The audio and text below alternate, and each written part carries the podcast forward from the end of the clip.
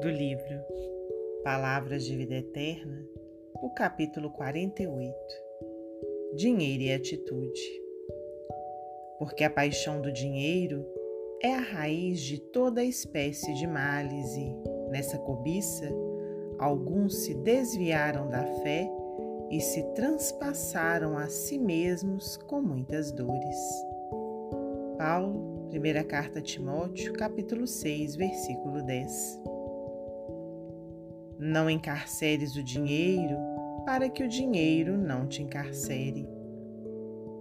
Bênção da vida que o Senhor permite circule na organização da comunidade, qual sangue no corpo, converte-se em perigoso tirano de quem o escraviza.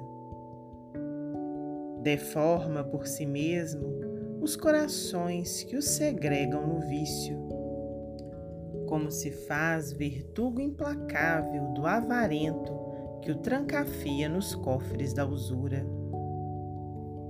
Algemado à inteligência perversa, transforma-se em arma destruidora e extorquido às lágrimas de viúvas e órfãos. Vinga-se daqueles que o recolhem, instilando-lhes enfermidades e cegueira de espírito. Libertado, porém, no campo do progresso e da bondade, converte-se em oculto libertador daqueles que o libertam. É por essa razão que se faz alegria na colher de leite à criança desamparada, ou no leito simples que agasalha o doente sem teto, voltando em forma de paz àqueles que o distribuem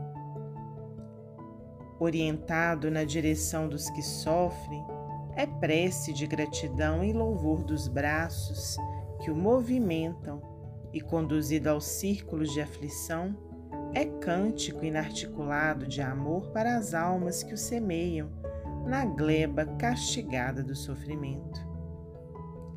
Não é a moeda que envelhece o homem, e sim o homem que a envelhece no desvario das paixões que o degradam.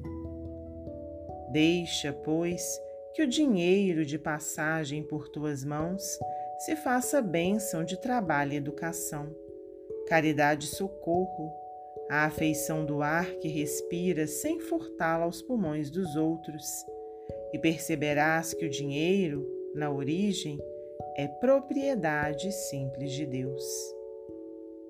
Emmanuel Psicografia de Francisco Cândido Xavier.